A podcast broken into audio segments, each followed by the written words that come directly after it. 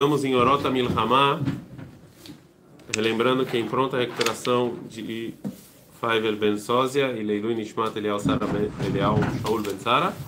Estamos em Orota Milhamá no Pisca Aleph e hoje faremos uma um giro, óbvio que não esqueçam de curtir, compartilhar, etc, etc, etc, ainda mais com essa foto de capa tão bonita. Faremos um, e lá em Belém vai ser um sucesso. Faremos um Faremos um, hoje faremos um giro pelo Rav Kuk. Faremos um giro sobre vários livros do eh, Rav Kuk. Nós estamos na Pisca Aleph, a gente uma, duas, três, quatro.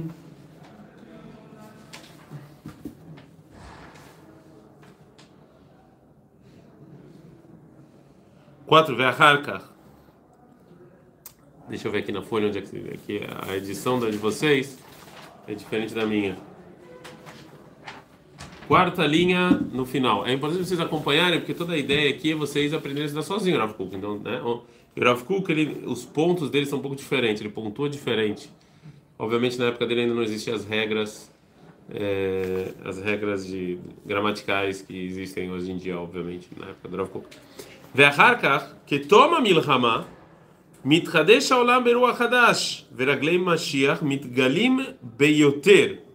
Ou seja, quando termina a guerra, de novo, a gente não é que o Rav acha que a guerra ele é a favor de guerra. Estou falando aqui, a gente daqui a pouco vai entrar mais nisso. Mas quando termina a guerra, então o mundo evolui, mesmo se a guerra é ruim. Eu acho que eu já falei isso no início do vídeo, vou falar de novo. Muita coisa que eu vou falar aqui, na verdade, foi o que eu escutei do meu rabino, não é coisa minha. Óbvio que em português é meu, mas eu escutei do meu rabino. É, existem, existem guerras que nem sempre o bom vence na guerra. Infelizmente, existem guerras que os que, que pessoas más e pessoas cruéis venceram. Um exemplo, uma grande guerra que um, uma pessoa má venceu. Alguém tem algum exemplo? É, que pessoas cruéis venceram. Assim, na minha cabeça, um exemplo que eu escutei, é, talvez não sei, tem que pensar no assunto. Mas o que o Rafa está falando, até a guerra que pessoas más vencem, no final das contas, o mundo ele se evolui, ele se desenvolve. Né? Ele não fica. Pessoas más estão falando pessoas cruéis, que fizeram guerra citar. Vai começar a guerra aqui só porque, sei lá, tô com dor de cabeça, quero conquistar um monte de coisa e sai matando todo mundo, não sei o que, entendeu? É, e, é, mesmo nesses casos, algo. O mundo evolui. E, e isso, e, e, e, o que o Rav chama aqui era Raglei Mashiach Midgalim Beyoter. Você começa a ver o Raglei Mashiach. O que, que é Raglei Mashiach? O que, que é as pernas do Mashiach? É o caminhar das coisas. O mundo começa a caminhar e evoluir. Né? Mesmo que mesmo que o mal venceu. Nem, não é sempre que ah, o bem sempre vai ganhar. Não, mas acontece algo na, na guerra que né, a coisa é, ela vai é, ela vai é, eu não sei porque tô, veio no, no, livro 1984 Jorge Orwell veio na minha cabeça tinha um diálogo que eu queria muito me me lembrar relacionado a isso, porque lá no livro 1984 Jorge Jorge, né, o, lá quem ganhou a guerra não foi uma, uma força do bem, mas tinha um diálogo, não me lembro mais, eu vou, vou me lembrar até o final do livro, ah, o final da aula, senão... O Lefier Kashel Kodel milhama, Bekamuta Veichuta Kaha Tigdal Atzipial Eraglei Mashiach Sheba. E quanto maior a guerra, e quanto mais é, pessoas estiverem envolvidas, assim também a, a, a esperança do Mashiach vai vir. Desculpa. A esperança do Mashiach ela vai ela vai, ela vai vir, ela vai acontecer, né? Uma guerrazinha regional entre o, aliás é bom vocês se afastarem até, né? Mas também não quero, não quero contaminar ninguém, não. Eu até faria de máscara, por causa do vídeo eu não faço de máscara, mas se vocês quiserem ficar longe, pode ser uma boa ideia. De qualquer maneira, no final das contas, o, o esqueci. Ah, não é qualquer guerra regional, sei lá, o, o, o Brasil decidiu atacar o Paraguai. Então aí teve uma guerra. Não é disso que a gente está falando. Mas quando existe uma guerra que envolve o mundo inteiro, então a esperança do Mashiach ela chega. Por quê? Porque realmente o mundo mudou. O mundo realmente. A gente falou isso, acho que, eu acho que a gente falou isso na última aula, não sei se foi, eu já não sei. Que no mundo judaico, sempre quando tem uma grande desgraça, imediatamente a próxima geração fala do Mashiach. Né? Isso aconteceu na expulsão da, da, Eu falei disso, não? Então, assim, mas por um lado é algo psicológico do povo judeu, por outro lado é, é real, porque como o mundo é, chegou num buraco tão grande, as pessoas precisam de esperança. Isso, isso vem, é, né? Isso. Quantos vídeos no YouTube ou em qualquer vocês não, vocês não escutaram que o corona é o final dos tempos e que o Salvador blá blá blá. Sempre quando tem alguma coisa assim, você sente o mundo ele está sedento por mudanças, né? E, e, isso renova as esperanças no, na salvação e no Mashiach, etc. Ok? Mas, mas isso são guerras grandes, guerras regionais que um que um cara malvado faz com outro porque ele quer conquistar o outro, é uma bobagem. Isso não é, não é disso que o Rafugo está falando, ok? Está falando de coisas que realmente Milchemet olam shel achshav tzipia norah gdolah ve'amuka yeshba. A gente vai ter que explicar essa frase. A guerra mundial que ela está acontecendo é, agora, existe uma esperança, não é esperança, existe uma vontade, um desejo muito grande e muito profundo nela. Existe algo nessa guerra, nessa, nessa grande guerra mundial, o Rav está escrevendo da Primeira Guerra Mundial, que ele gera algo muito profundo isso é que você junta, junta o assentamento de Eretz Israel com a Segunda Guerra Mundial, ou seja, no final das contas, o que a, desculpa, a primeira, o que a Primeira Guerra Mundial, o que está junto dessa grande guerra, não é só to, todas essas mudanças que estão acontecendo, como também que o povo judeu ele está se assentando em Israel. Pergunta para vocês, quantas pessoas tinham na, durante a Primeira Guerra Mundial? Quando Rav Kuk escreve essas, essas, essas, essas frases, Quantas pessoas moravam em Israel? Está falando da Primeira Guerra. Quantas pessoas moravam em Israel quando Rav Kuk escreve essas frases? Que ele fala que a Segunda Guerra Mundial, junto com o assentamento judaico em Israel. Que judeus ou pessoas Judeus, judeus. Quantos judeus tinham em Israel? Ah, muito pouco. Quantos? Quantos judeus tem? Quantas pessoas tem hoje em Israel? 9 milhões. 9 milhões e 400 mil, eu acho. De judeus 6 milhões por 6 milhões e alguma coisa. Quando Rav Kuk escreve essas frases, na Primeira Guerra Mundial, quanto, quanto era a população judaica em Israel? Vou chutar então. Chuta? Eu já sei que vocês não sabem. Não chuta aí um 50 número. mil, então. 50 mil. Algum outro chute ou vocês vão com o chute do. 10 mil? Quanto? 10 mil? 10 mil. 50 mil, 10 mil. Por enquanto ninguém acertou. Alguém mais quer chutar? Não. Então o, o Vitor ele foi no meio. Antes de começar a Primeira Guerra Mundial tinham 60 mil. Quando começou tinham 40 mil. E o Rav Kuk vê, olha só, por que, que eu tô falando isso? Olha só o olhar do Rav Kuk. Ele vê essas 40 mil pessoas junto com a Primeira Guerra Mundial como Raglei Mashiach. Essa eu acho que é a diferença entre pessoas grandes e pessoas pequenas. Pessoas grandes, elas não deixam se enganar pelo número e sim pela qualidade. Sim? Quando você vê números, você não, mas 40 mil, pessoas, 40 mil judeus aqui não é nada. Mas em termos de qualitativos, são pessoas ideológicas que não tá. O Rav Kuk conseguiu ver nessas 40 mil pessoas 6 milhões depois de 50, 60 anos. Não mais, né? Sei lá, depois de 90 anos. Certo? Não é qualquer um que conseguia ver isso. né? E, e é isso que ele está falando. Ou seja, eu vejo nessas 40 mil pessoas que estão lá o reinício e a Primeira Guerra Mundial e tudo que está acontecendo no mundo como Raglei Mashiach. Como é que você consegue ver com 40 mil pessoas, 40 mil pessoas é, é a comunidade de São Paulo? Pra vocês terem uma ideia, né? Tinha comunidade de São Paulo aqui em Israel. Imagina, tipo, é uma coisa muito pequena, né? Como é que você consegue ver isso como Raglei Mashiach e acertar? Ele acertou. Resolve agora a redenção no mas ele acertou que dos 40 mil pessoas realmente veio uma certa salvação para o povo judeu. É é uma coisa inimaginável para você pensar nisso. né?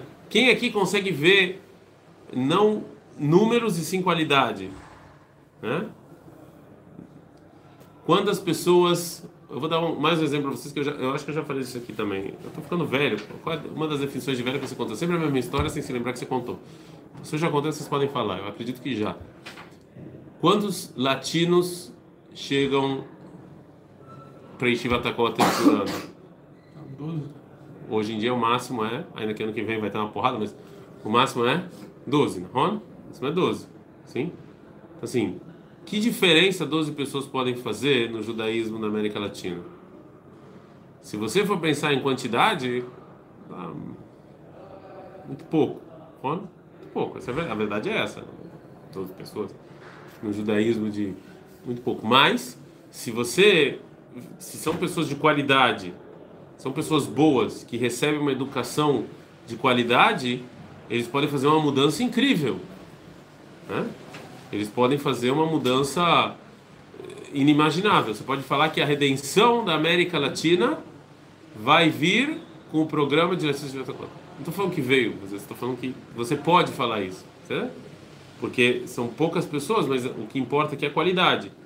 O que, qual é a mudança que eles vão fazer e não o número de pessoas que foram.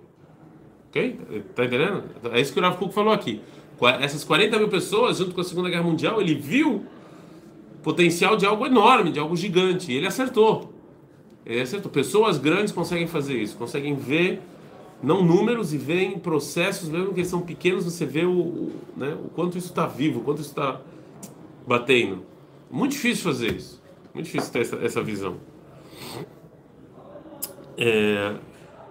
בדעה גדולה ובגבורה עצומה ובהיגיון עמוק וחודר ובתשוקת אמת ברעיון בהיר צריכים לקבל את התוכן הנישא של אור השם המתגלה בפעולה נפלאה בעילויות המלחמות הללו בייחוד. Diz o Rav Kuk, quando tem essas grandes guerras, existe uma deá gdolá, um pensamento grande, uma força muito grande, uma lógica profunda e interna e uma vontade da verdade. Vocês devem agora estar pensando, vocês deveriam estar pensando. Você sai na rua na Primeira Guerra Mundial, e o que, que você vê? Qualquer, ou nos noticiários, o que, que você vê? Vamos dizer, não tinha internet, mas se tivesse internet, o que, que vocês iam ver abrindo a porta ou abrindo a televisão? O que, que você vê? Morte, mais morte e, e, e, e o pior lado da humanidade, não é? Você vê o pior lado da humanidade. Você vê os caras matando e sangue, aquele negócio todo nojento que te dá nisguito. Você quer se afastar, se afastar? É isso que você vai ver, é que você vê no noticiário. Então, assim, como é que o Rav Kuk vem falar que nessa situação, ele está falando de guerras grandes, está falando de coisinha pequena. A gente, Segunda Guerra Mundial.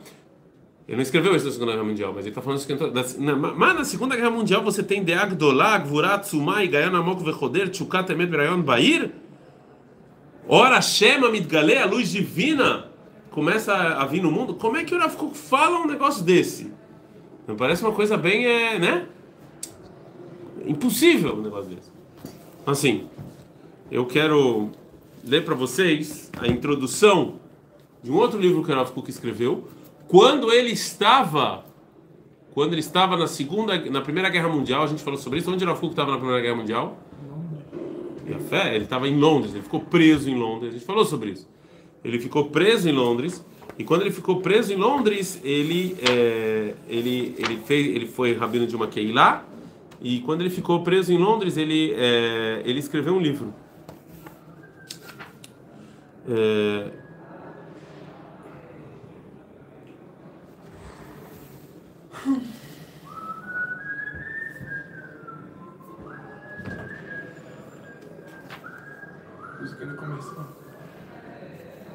Não, tô tentando achar.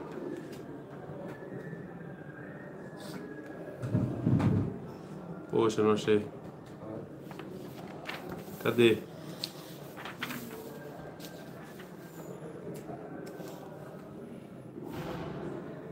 Um minuto.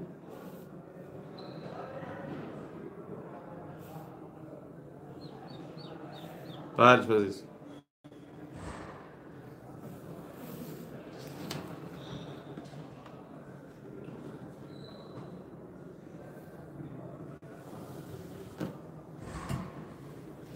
Poxa, cadê? Tava na introdução.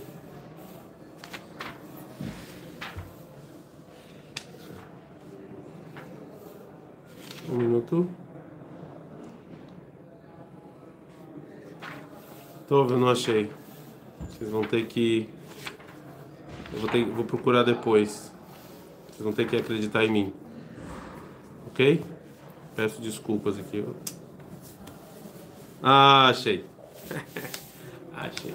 Então, o Rav Kuk, ele escreve então em Londres, ele está em Londres, e ele, faz, ele é Rabino Makeilah, e ele fica preso em Londres, etc. E lá em Londres ele escreve um livro muito. Quem conhece a Torá do Rav Kuk, a gente vê que tem diferença entre o que ele escreveu fora de Israel e dentro de Israel. Mas tem um livro que ele escreveu que é diferente de tudo que, que o Rav Kuk já escreveu. O nome desse livro é Rosh Milin. Rosh Milin é um contras que o Rav Kuk escreveu, pequenininho, que ele explica é, as letras em hebraico, ok? Explica as letras em hebraico. E é, então, por exemplo, tem é, as letras, os tagim, os pontos, os teamim, ou seja, é, tem vários capítulos ele explica. Agora, são coisas muito difíceis de entender, são assim coisas cabalistas assim de, de maneira assim, olha, vou falar para vocês. Existe até pessoas que inventaram um monte de, de, de lendas que nem o Rav Kuk entendeu o que ele escreveu. Era uma coisa, era uma coisa muito difícil, muito difícil mesmo de, de você entender esse Hirosh Milin. É um dos, assim, eu já tentei estudar esse livro e vou ser sincero que eu desisti. É muito difícil de você entender. É, e, e, se alguém algum dia quer, quer, estudar todos os livros do Rav Kuk, eu diria que esse é o último. Deixa esse para o final, porque é realmente complicado. E, é, e ele escreveu isso justo na Segunda Guerra Mundial Na primeira, desculpa aí, estou confundindo. Na Primeira Guerra Mundial. Né? E, assim, óbvio que deve ter alguma, alguma ligação, porque justo na Primeira Guerra Mundial ele decide escrever um livro assim tão, tão cabalista e tão profundo. Então, na Zearot, no final do livro, tem algumas notas. Era Aleph, ele escreve o seguinte: כשהעולם הולך במהלכו הרגיל, כשאין פרעות ומהומות בחיים, יכול גם על אצילי, של אדם לקחת פרנסתו מהסתכלות בתנועות החיים, מחיי החברה, בתנועות הגדולות בהם. של כל התוכן של החוכמה וכשל הנגלה, הוא מבטח או שבתוך הרכוש הזה את אשר פנימי. Fala Rav Kuk o seguinte: quando você sai na rua, você abre a porta da sua casa, você sai na rua e vem a família, você vê uma família caminhando, o pai, a mãe e os filhos abraçados. Eles falam bom dia. Você responde bom dia. Aí você continua andando, você vê outro desconhecido e fala bom dia. E aquele sol bonito. E você anda na rua, aquele sol verde, tudo pastoral, tudo bonitinho, entendeu? Ninguém quer te assaltar, ninguém quer roubar, o mundo está perfeito. Fala Rav Kuk, nesse, nesse caso, da onde o poeta e da onde o escritor vai pegar inspiração para escrever? Onde é que ele vai pegar a inspiração? Do mundo. O mundo é tão bonito, o mundo é tão perfeito, o mundo é tão legal que eu posso me inspirar no mundo. É tão pastoral o sol, as árvores, os passarinhos cantando, né? Tá, tá, é pastoral, tudo muito bonito. olha Kuk, nesse caso, o poeta ele pode se inspirar realmente no mundo, porque o mundo ele ele está assim. Mas Lochen davar bezman shachaim noflim quando o mundo é cruel, quando você vê muita maldade no mundo, Uma pessoa sensível, quando vê muita maldade no mundo, ela não consegue se ligar a isso, porque dói muito. Asa olama galui mitnoded, sderav mitarbevim, e aí o mundo, do jeito que você vê, tá tudo ruim, tudo horrível. ואם יהיה האדם יונק מן הלשד החיים הרוחניים, רק מהצד הגלוי שבאוצר הרוח, נמדו נוראה, מוכן לבוא עליו. Agora, se ele vê só as coisas que estão no mundo, ele não vai, ele vai ficar deprimido. Não vai conseguir escrever, não vai conseguir fazer nada produtivo, porque ele sempre vai se sentir mal e ruim. Se eu saio, o que eu vejo na televisão, o que eu vejo no mundo é guerra, pessoas más, um matando o outro, sangue. Eu não consigo, eu não consigo. Então o que, que eu faço? Então eu tenho que ir para o mundo do só e para o mundo do, do, do Nista, do que está escondido, não que está nele, não que eu estou vendo. Eu tenho que me retrair. Me retrair. Então, o Rosh Milin, que é o livro mais cabalista do Rav Kuk, só podia ser escrito na Primeira, na primeira Guerra Mundial quando o Rav não tinha o que. Ele não queria falar sobre o que estava acontecendo no mundo, porque isso causa muito sofrimento. Uma pessoa sensível causa muito sofrimento. Pessoa sensível, é, ele, ele vê, ele não vê números, ele vê pessoas morrendo. Ele fala, ah, é só 10% da população, vamos deixar todo mundo se contaminar. Pessoas sensíveis não falam esse tipo de coisa. Você não consegue. Pessoas sensíveis não conseguem se, se divertir quando tem calamidades. Não consegue. Então, o Rav Kuk, por ser justamente uma pessoa muito sensível, ele se ele só podia escrever um livro de Kabbalah se fosse da primeira comunidade, que ele não tinha como. Tá claro? É isso, exatamente isso que o Rav Kuk está falando. Muitas vezes, numa grande guerra, como o mundo é muito cruel, justo nela a pessoa se se fecha e ela se liga a, a, a, ao Sod, ela se liga ao Nistar, ela se liga a Kabbalah, ao Zohar, coisas muito mais profundas. Então, às vezes, na guerra, é onde você tem coisas muito mais profundas do que você teria quando não tivesse guerra. Né? De novo, não é que é bom, mas isso acontece. É... Então, agora ele vai falar a reza que vocês faziam todo dia é, vocês fazem todo dia, ou deveriam fazer em todo dia. E, e ele vai terminar a pisca Aleph. O Rav Kuk sempre termina a pisca Aleph com, com sempre, ele, em geral, ele termina uma pisca, ou quase sempre, ou sempre, com algum tzitut, como se fala tzitut, alguma citação, ou do Tanar ou da reza. No, no caso aqui é da reza Shaharit. Baala Milhamot. O que, que é Baala Milhamot? Deus é o Senhor das guerras. Na verdade, o homem faz a guerra e Deus usa a guerra como um meio. Para quê? Zoreat Dakot. Ele planta na guerra uma semente que vai nascer depois da guerra. Na Primeira Guerra Mundial, ele plantou 40 mil pessoas em Israel. Essa é a semente. Será? Matzmiah Yeshuot, que dela vai sair a Yeshua. A salvação vai sair dessa semente que foi plantada na guerra. Ou seja, quem fez a guerra foi o homem. Deus preferia não ter essa guerra, mas já que teve, a gente vai plantar uma semente que dela vai sair Yeshua. E aí, o que, que vai? Borerefuot.